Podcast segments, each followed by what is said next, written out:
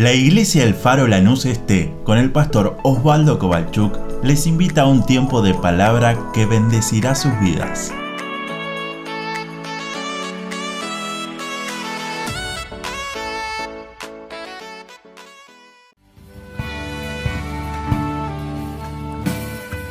Por años la iglesia ha usado esta frase, Cristo ha resucitado. Resucitado. ¿Cuántas veces necesitamos decir una y otra vez para que nuestro corazón, para que nuestra mente pueda entender lo maravilloso que es esto? Cristo ha resucitado. Y dígalo en el idioma que usted sabe, pero no hay dudas que Él ha resucitado. Hechos capítulo 1 dice de que Él se mostró en un montón de ocasiones a tanta gente, dando pruebas indubitables que Él estaba vivo. Así que hoy cuando usted tenga que enfrentar alguna situación, recuerde, Jesús está vivo. Él no está muerto, Él está vivo.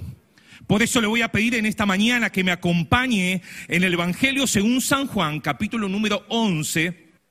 Y vamos a meditar unos minutos en esta palabra. Evangelio según San Juan, capítulo número 11. Evangelio según San Juan, capítulo 11, 11 perdón.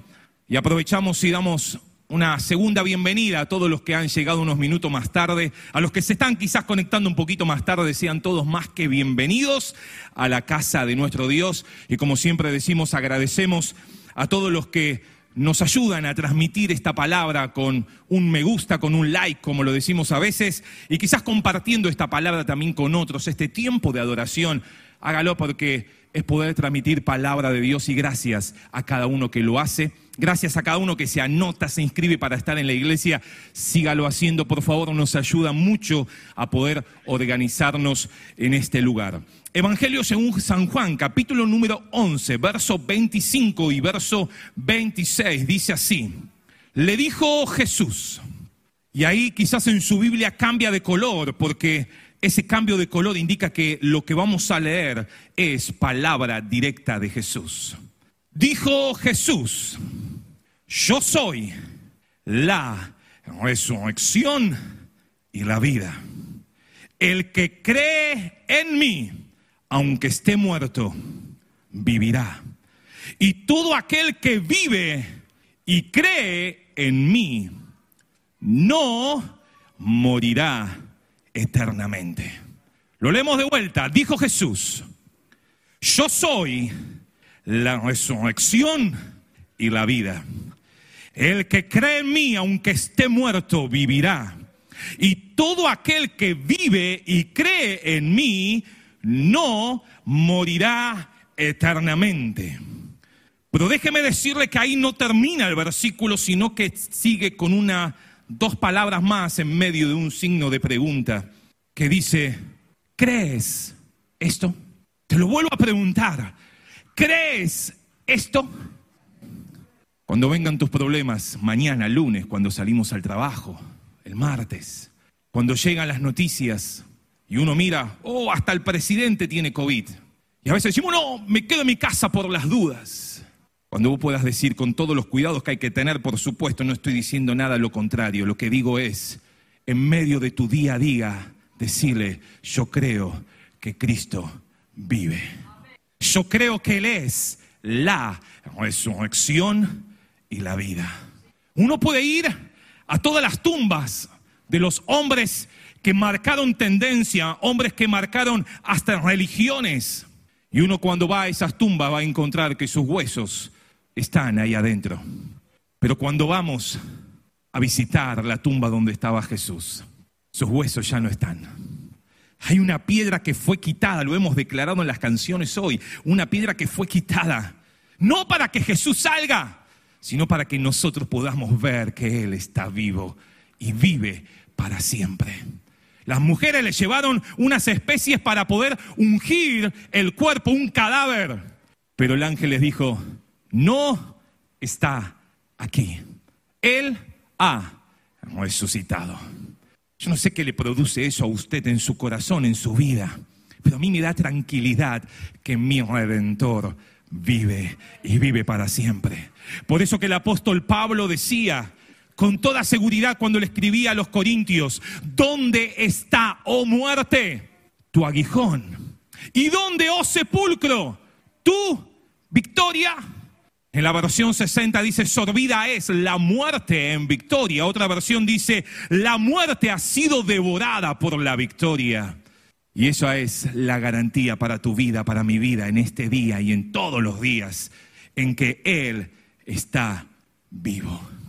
Cuando Él fue a la cruz, abrió sus brazos porque nos amó de tal manera. Pero cuando Él salió de esa tumba victorioso, él ha salido para seguir diciendo y hoy nos sigue diciendo la palabra, recordá mi poder, yo soy la resurrección y la vida continuamente. Jesús caminaba en medio de la gente y un día un principal de la sinagoga llamado Jairo se acerca a Jesús rogándole, postrándose a sus pies, diciéndole, tengo una hija de 12 años, mi hija está a punto de morir, está gravemente enferma. Y usted si es padre o madre con un hijo en, esa, en ese estado, me imagino que se va a identificar con Jairo, postrándose un hombre principal de la sinagoga, un hombre que si lo veían iba a perder su, su mirada delante de los otros. Era un hombre que no se podía postrar delante de ese que decía el maestro. Sin embargo, él dijo, mi hija se está muriendo y yo sé que Él puede hacer algo. Le dice, por favor, ven a casa, pon tus manos sobre mi hija y va a salvarse. Jesús venía del lugar de los Gadarenos, de ese lugar donde había hecho el milagro, el milagro sobre ese endemoniado Gadareno como lo tenemos en la Biblia. Y ese hombre transformado, ese hombre totalmente cambiado, fue por toda la región predicando pero los de la ciudad de Gadara le dijeron, no te queremos más acá Jesús, vete al otro lado. Y Jesús tomó la barca y se vino al otro lado y del otro lado lo estaban esperando una multitud, dice la Biblia, por ejemplo en Marcos capítulo 5. Y lo esperaban esa multitud para escucharlo, pero también estaba este Jairo para tirarse al piso y decirle, por favor, maestro, ven a mi casa, pon tus manos sobre mi hija. Él quizás no tenía problema en dar todos sus privilegios, dentro de la sinagoga, pero él quería que su hija fuera salva. Iban caminando, dice la escritura. Lo podés encontrar, como dije, en los evangelios, por ejemplo, en Marcos capítulo 5. Iban caminando y conoces la historia. Vienen y le dicen, Jairo, no molestes más al maestro, tu hija ha muerto. ¿Qué le pasaría a usted, papá, mamá, abuelo, tío, que venga una noticia de esto? Algunos dicen, mientras hay vida, hay esperanza. Pero ¿sabe lo que le dijo Jesús a Jairo cuando Jairo escuchó, tu hija ha muerto? Era el lema que teníamos hace unos años atrás, porque él les dijo, no temas. Vamos de vuelta. Jairo recibe la noticia, tu hija murió, tu hija de 12 años está muerta, no molestes más al maestro. Pero en medio de ese dolor como papá diciendo mi hija de 12 años murió, escucha al maestro decir, no temas, cree solamente. Siguieron caminando, llegaron a la casa de Jairo. Dice la Biblia que Jesús empieza a decir, tranquilos, la niña no está muerta, sino que duerme. Y todos empezaron a burlar de Jesús por lo que decía. Este, ¿qué le pasa? ¿Cómo va a decir eso? Si nosotros mismos la vimos que está muerta. Y todos se burlaban. Jesús empieza a sacar a toda la gente, se queda con el papá Jairo, con la esposa de Jairo, la mamá, y suma a Pedro, Juan y Jacobo. Y entra a la habitación a donde estaba esa niña muerta. Dice la palabra de Dios que Jesús entra, toma la mano de la niña y le dice, Talita Kumi que la Biblia nos da el significado, porque si no ahí estábamos complicados estudiar un poco de arameo. Pero Jesús le dice en un tono cariñoso, niña, a ti te digo, levántate. La tradición dice que esa era una forma de levantar a los hijos, la primera vez, ¿no? No al adolescente después de, no entremos en detalles, ¿no? Talita Kumi, niña, a ti te digo, levántate. Y usted que sabe cómo termina la historia, la niña se levantó. ¿Sabe por qué? Porque Él es la resurrección y la vida. Por eso que Él le podía decir, Jairo, no temas, tranquilo, cree solamente que yo soy la resurrección y la vida.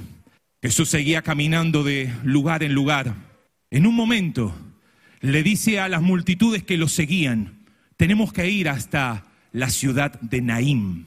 Y Jesús emprende el viaje, sus discípulos lo acompañan, mucha gente lo seguía. Y dice la palabra de Dios en Lucas capítulo 7 que al entrar a la ciudad ven una caravana fúnebre. Ven a una mujer llorando desesperadamente porque era una viuda y había perdido a su único hijo y estaba yendo a sepultarlo. Y dice que mucha gente de la ciudad acompañaba a esta viuda. Quizás era una viuda conocida, quizás era una persona que muchos lo conocían y lo acompañaban a esta mujer llorando desesperadamente. Sin embargo, cuando Jesús se acerca, dice, se compadeció de ella. Y al ver a esta viuda le dice, no llores. Hay que entrar a un velorio y hacer un servicio fúnebre cuando uno ve a toda la familia tan desconsoladamente. Hay que pararse delante de la familia y decirle que Dios te consuele, que Dios te abrace en medio del dolor, en medio del llanto. Pero aquí Jesús ya no estaba en el velorio. Aquí Jesús ya no estaba en ese momento donde uno puede decir, bueno, todavía el cajón está abierto. Dice que el niño, como era la tradición, estaba envuelto en sábanas mortuorias y estaba siendo llevado fuera de la ciudad al cementerio. Pero Jesús se le acerca a la mujer, a la viuda, a esa mujer que sabía que todo su prestigio había terminado, ya no iba a tener más sustento. Pero Jesús se le acerca y le dice, mujer, no llores. Y parafraseando el texto podríamos decir, acordate que yo soy la resurrección y la vida. Jesús se acerca, toca el féretro, algo que no estaba permitido para los rabinos, para no quedar inmundo. Frena la caravana fúnebre, perdón. Toca el féretro y le dice, joven, a ti te digo, levántate.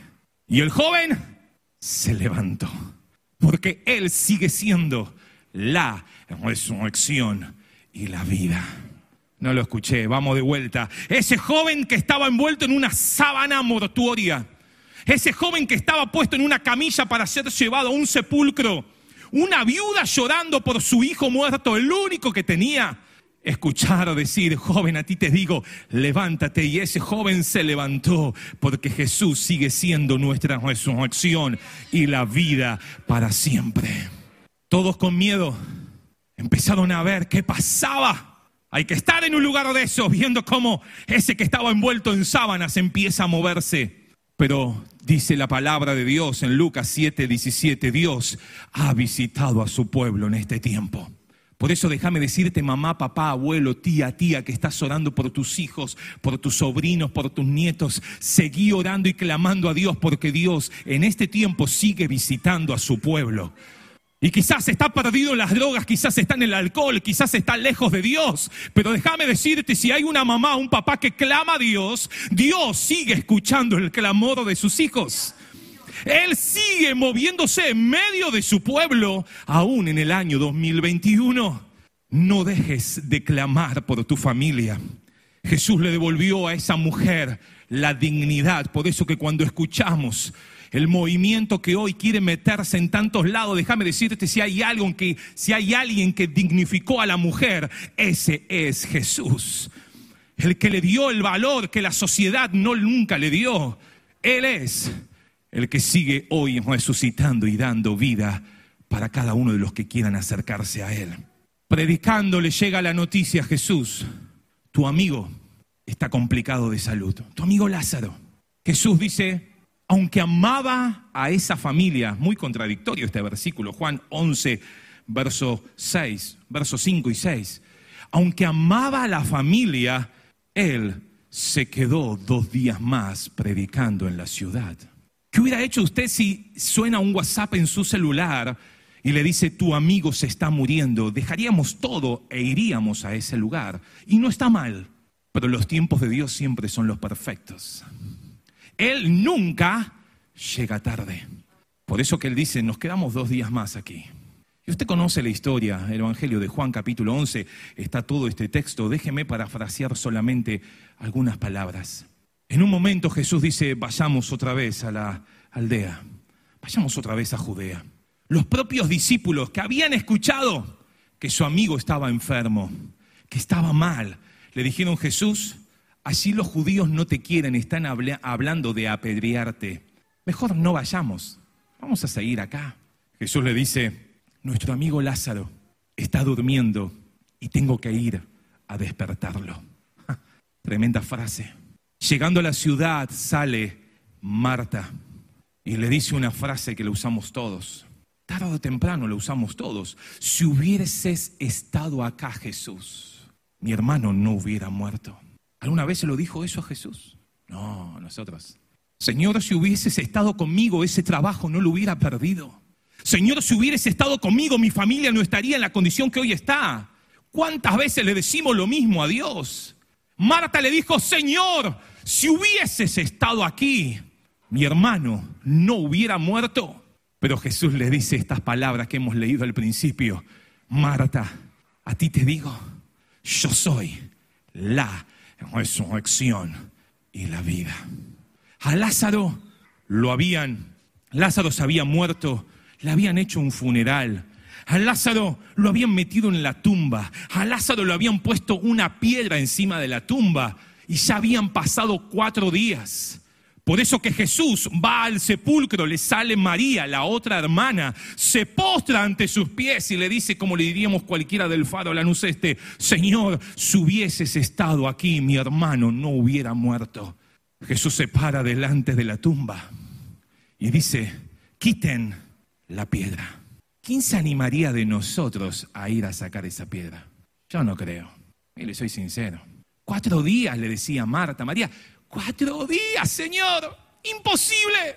Hubieses venido antes. Él le dijo, quiten la piedra. Y cuando quitaron la piedra, Jesús alzó los ojos al cielo y empezó a orar. Y empieza a clamar a Dios. Y termina la oración y le dice, Lázaro, con voz clamó a gran voz, dice la palabra, Lázaro, Lázaro, ven fuera. Y Lázaro empezó a salir afuera. Porque Él es la resurrección y la vida. Desatarle y dejarle ir, dice la palabra. Había que desatar a Lázaro cuatro días metido en una tumba.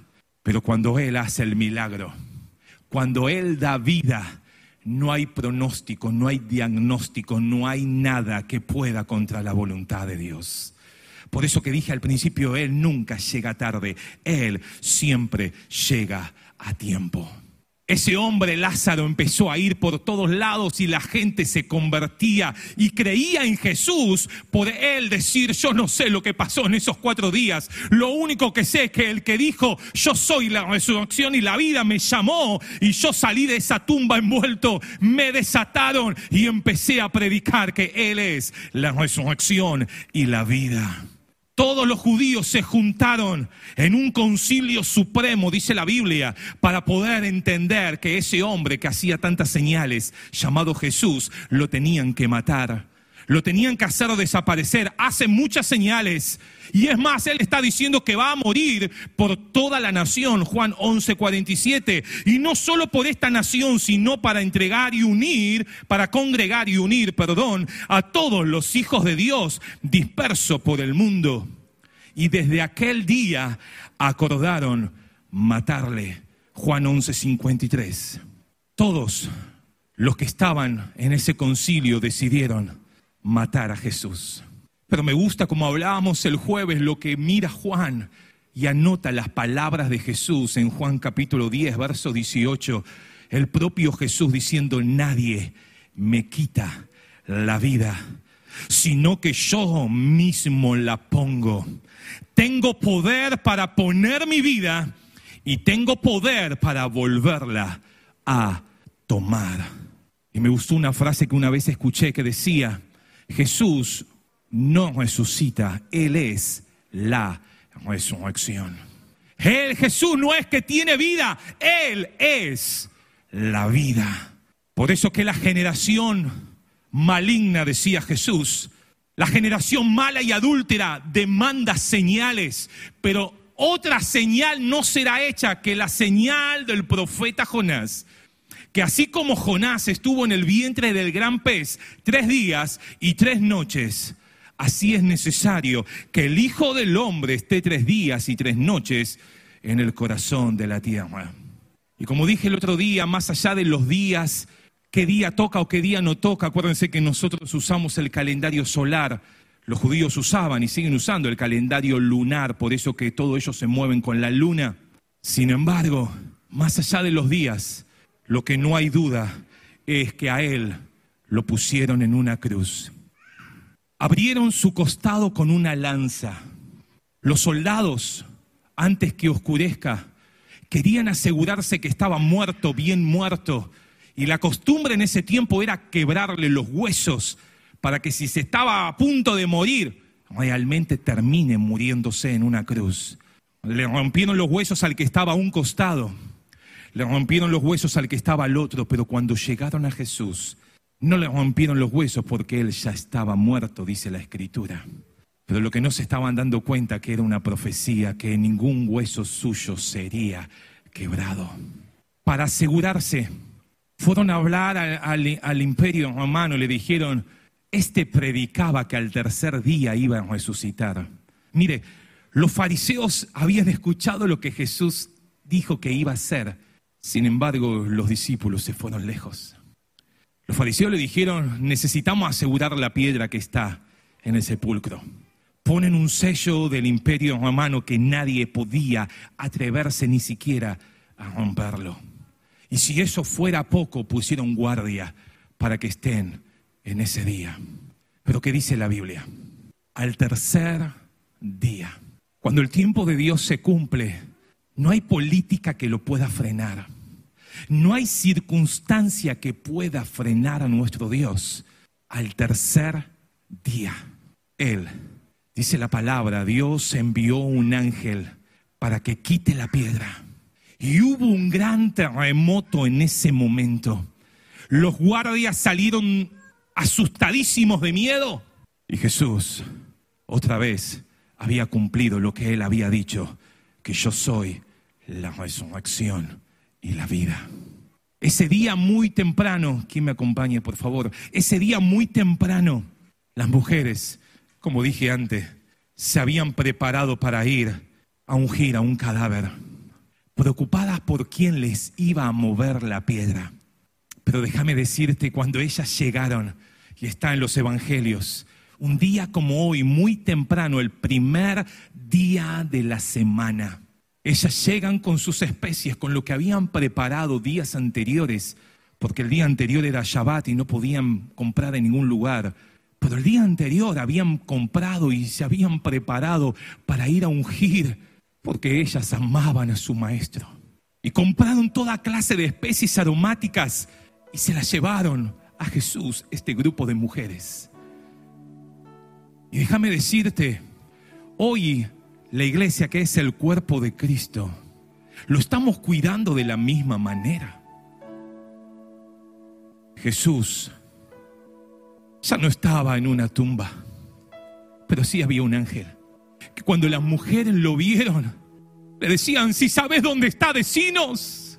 Pero el ángel le dijo, Acuérdense lo que está escrito. Él es la resurrección y la vida. Él no está aquí, pues ha resucitado. El jueves leí el pasaje de Mateo, capítulo 27, que decía en el verso 51, y he aquí cuando Jesús dijo, consumado es el velo del templo se rasgó en dos, de arriba abajo. La tierra tembló y las rocas se partieron y se abrieron los sepulcros. Y muchos cuerpos de santos que habían dormido se levantaron. Pero fíjese el detalle, verso 53. Y salieron de los sepulcros después de la resurrección de él. Cuando Jesús murió en esa cruz y el velo se partió, el velo se rasgó, mejor dicho. Los sepulcros se abrieron. Imagínate trabajar en el cementerio esos días. Pero no resucitaron hasta que Jesús resucitó. ¿Sabe por qué? Porque Él es la primicia de la resurrección. Los sepulcros se abrieron, pero así como resucitó a la hija de Jairo, así como resucitó al hijo de la viuda y así como resucitó a Lázaro, Él sigue diciendo, yo soy la resurrección y la vida. Yo soy la resurrección y la vida. Y aún los sepulcros fueron abiertos. Y al tercer día, cuando Jesús resucitó, muchos fueron resucitados. ¿Sabe por qué? Porque Él vino a morir para que otros tengan vida. Por eso que el otro grupo somos nosotros. Pablo le dice a los Efesios capítulo 2, versículo 1, Él os dio vida. Voy de vuelta. Él os dio vida a vosotros cuando estabais muertos en vuestros delitos y pecados. Vos y yo somos testigos y somos fruto de la palabra que Él dijo, yo soy la resurrección y la vida. Nosotros que estábamos muertos en nuestros delitos y pecados, Él nos dio vida.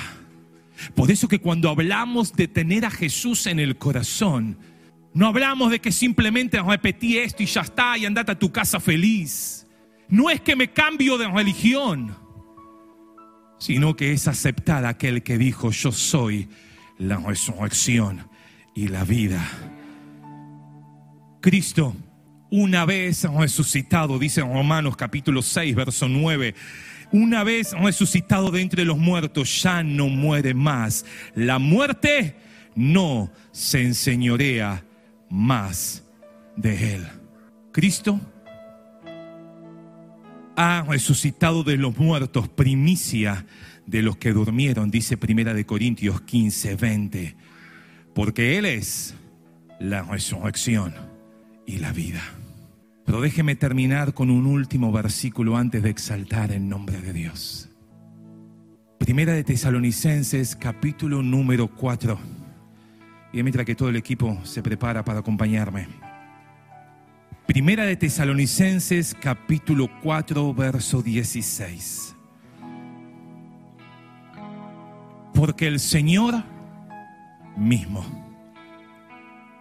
con voz de mando, con voz de arcángel y con trompeta de Dios, descenderá del cielo.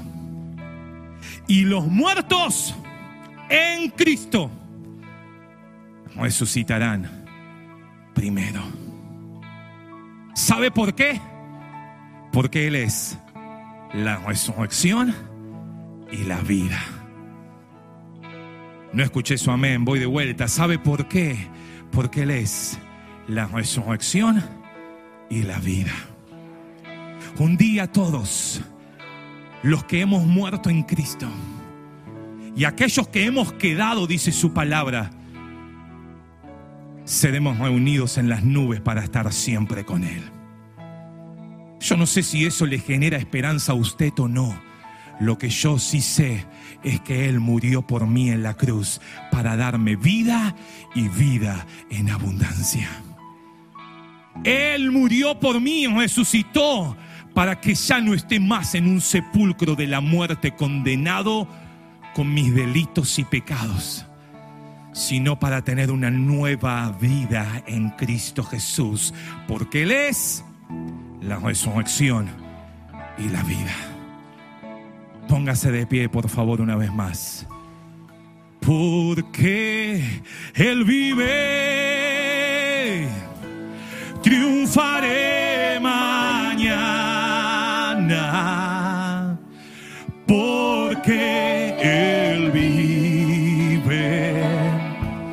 ya no hay temor,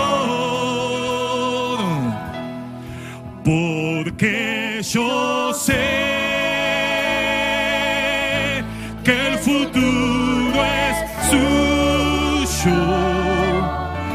La vida vale más y más solo. ¿Sabe que este himno hace una semana cumplió 50 años? Un matrimonio que se llama Gloria y Bill Gators. De hecho, tienen un grupo y se los recomiendo si usted un día quiere escucharlo, los Gator Vocal Band. Pero ¿sabe qué? Ellos estaban esperando el tercer hijo. Y en medio de una situación, era finales de los 60, principios de los 70. Y ellos empezaron a componer esta canción en su casa, esperando el tercer hijo. En medio de Estados Unidos había un apogeo de la droga como nunca antes se había vivido en ese tiempo. Había tensión racial en todo su esplendor. Había una en medio de un movimiento en la educación que decía que Dios no es que Dios no está vivo, que él está muerto. Pero ¿sabe qué? Ella en esa habitación empezó a escribir, ¿será que mi hijo va a venir a nacer en este mundo? ¿Será que será fácil para él vivir en este mundo? Su marido, Bill Gator, estaba pasando una enfermedad que era mononucleosis. Ayer hablé con la doc Cecilia para que me explique qué era eso, una infección viral. Y me termina con una frase que es la que uso, me dio un montón de información, después se lo pregunta a ella. Pero me dio una información al final que decía, el que tuvo esta enfermedad no se va a olvidar nunca más por el cansancio que deja esa infección en el cuerpo. Pero en medio de ese tiempo, este matrimonio dijo, nuestro hijo vendrá a este mundo porque aunque el mundo viva lo que viva, Él vive. Él es mi resurrección y mi vida. Grato es tener a un tierno niño, tocar su piel, gozo nos da, pero es mejor la dulce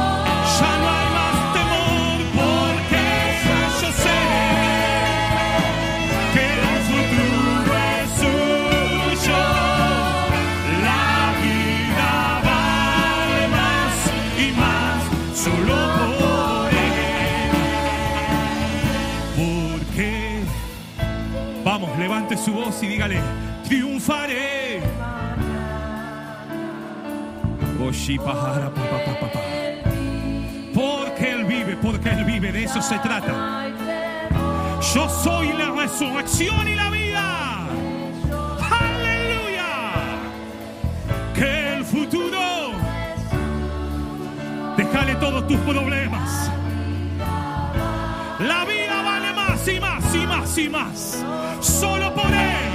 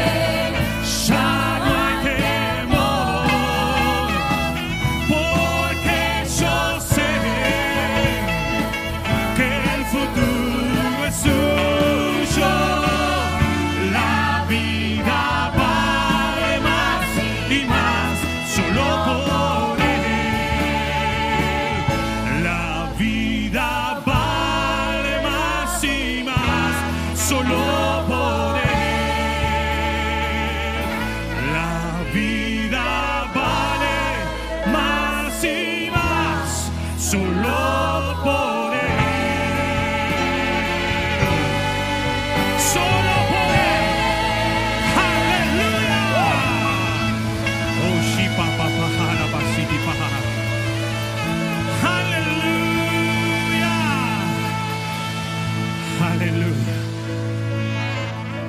Yo soy la resurrección y la vida, dijo Jesús. ¿Crees esto? ¿Qué te parece si oramos por las necesidades? Hay muchos que están como la hija de Jairo. Muchos están en un lecho de dolor que dicen me estoy muriendo. Pero el yo soy está con nosotros. Hay muchos que ya vinieron a decir noticias a tu vida, a tu ministerio. Te estás muriendo, ya no vale seguir la pena. Déjame decirte, el yo soy la resurrección y la vida está aquí con nosotros. Por eso que si querés orar por aquellos que están enfermos, por aquellos que están pasando necesidad, por aquellos que dicen no puedo más, me siento como Lázaro atado en una tumba y ya pasaron días. Y quizás hoy te encontrás en la misma situación, me encuentro lejos de Dios, metido en una tumba sin poder moverme. Cada vez que quiero intentar moverme, me doy cuenta que estoy en un sepulcro. Pero el yo soy la resurrección y la vida está aquí con nosotros. Si querés unirte con nosotros, te animás a levantar tu mano al cielo. Aquí hay nombres que no lo voy a leer por una cuestión de ética, pero que están pasando un momento muy difícil de salud. El pastor Roberto ya está en sala común, gracias a Dios. Vamos a seguir orando por una pronta recuperación. Pero hay otros que están en un lecho, en su cama, diciendo que Dios haga algo porque me estoy muriendo. Pero Dios tiene la última palabra. Dios es el que hace órganos nuevos. Dios es el que sana. Dios es el que hace milagros aún en el año 2021. Porque Él es la resurrección y la vida. Aleluya. Si te animás a levantar tu mano al cielo y empezar a levantar tu voz y empezar a orar por aquel que está hoy con dolor, Dios va a seguir sanando, va a seguir sanando. Él va a seguir libertando en esta mañana de victoria. Señor, en el nombre de Jesús. Señor, me uno con mis hermanos que levantan su mano en señal de unirse a esta oración. Pero quizás están pasando un dolor en su pecho, en su cuerpo. Quizás están pasando una dolencia. Señor, en el nombre de Jesús, por las llagas de Jesús. Señor, en esta mañana declaramos tu mano de poder moviéndose en medio de cada hogar que nos está mirando en esta mañana. En medio de los bancos que están en este lugar, tu gloria, tu mano de poder trae sanidad y trae liberación. Señor, quita todo dolor en el pecho, en el corazón, en los huesos. Señor, saca enfermedades de años. Porque eres nuestra resurrección y nuestra vida. Señor, me uno a clamar por aquellos que oran por familiares, que están orando por sobrinos, por tíos, por hermanos, por cuñados. En el nombre de Jesús manifiesta tu gloria en medio de tu iglesia, Señor. Aquellos que han pedido a través de un papel, a través del WhatsApp de la iglesia. Oh, tú en verdad has resucitado. Eres la primicia de los que han resucitado. Por eso, Señor, en esta mañana nos unimos a clamar. Oh, tu mano de poder se pasea aún en esta mañana. Oh, en esta mañana trae sanidad. En esta mañana tu Espíritu Santo se pasea, Dios, en medio de cada banca. Oh, fluye Dios con tu Santo Espíritu. Fluye Espíritu Santo. Espíritu de Dios en esta mañana saca angustias. Espíritu de Dios en esta mañana saca opresiones. Espíritu de Dios saca temores que están por años metidos en una cueva. Hay victoria en el nombre de Jesús en esta mañana. Hay victoria en el nombre de Jesús en esta mañana. Espíritu de Dios, paséate, paséate, Señor. Sin importar si está adelante, atrás, a un costado, al otro, tu mano de poder está actuando. Tu mano de poder está sanando. Tu mano de poder está obrando en esta mañana. Quita todo pánico, toda depresión. Quita toda amargura de espíritu que por años nos meten en una cueva. Oh, trae sanidad. Trae sanidad a las emociones. Trae sanidad a los corazones heridos, Dios, en esta mañana. Porque tú eres nuestra resurrección y la vida. Oh Espíritu de Dios, trae sanidad. Trae sanidad en esta mañana, Espíritu de Dios. Oh, aleluya, trae sanidad. Oh, Shapaparabaja, aleluya. Oh Espíritu Santo, sigue, sigue llenando con tu poder. Señor, llena los corazones en esta Pascua. En este domingo de victoria, llena nuestra victoria, Dios, en cada vida, en cada corazón. Que salgamos de este lugar cantando con gozo que estás vivo, que eres un Dios vivo, que no hay otro como tú, Señor. Atrás quedan años de estar en un sepulcro. Atrás quedan años de estar atado. Hoy me muevo por tu gracia. Hoy me muevo porque eres un Dios que eres la resurrección y la vida. Oh, para Desata, Señor, sábanas mortuorias en nuestras vidas. Desata, Dios, ataduras por años que no nos dejan ser libres. Así como resucitaste al hijo de la viuda. Así como resucitaste a la hija de Jairo y a tu amigo Lázaro. Hoy declaramos victoria sobre cada una de nuestras vidas. Oh, aleluya. Él vive para siempre. Él vive para siempre. Aleluya. Vamos, levanta tu voz y empezar a declarar victoria en esta mañana. Levanta tu voz y empezá a declarar victoria en esta mañana por la sangre de Cristo. Por la sangre de Cristo hay milagros. Por la sangre de Cristo hay sanidad. Por la sangre de Cristo hay liberación. Porque Él es la resurrección y la vida. Oh, aleluya. Aleluya. Aleluya. Santo, santo, santo, santo. Oh, Shabbat. Aleluya, aleluya, aleluya. Santo, santo, santo.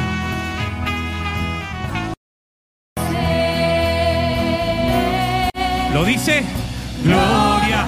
Gloria en lo alto, gloria en lo alto, gloria al Rey. Aleluya, sí, Señor.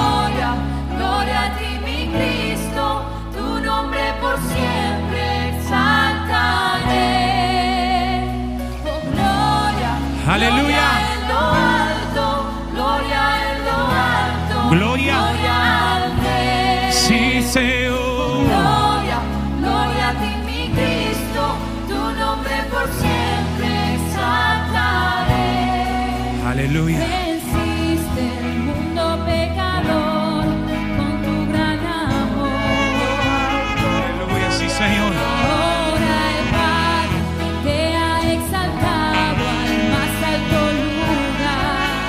Aleluya, sí, Señor.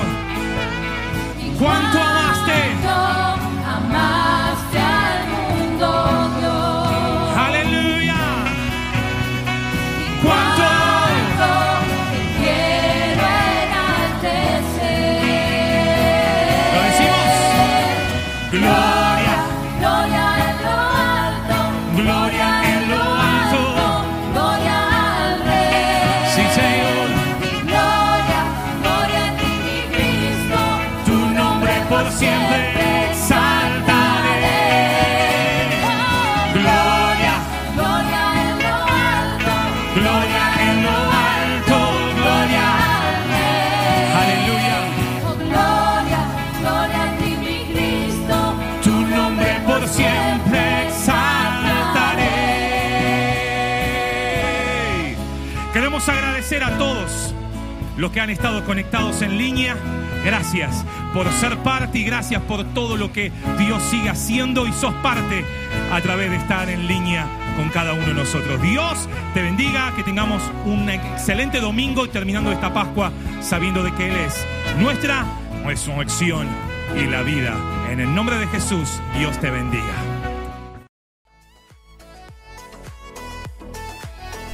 Deseamos que esta palabra fortalezca su relación con Dios. Como familia de fe te invitamos a seguir creciendo juntos.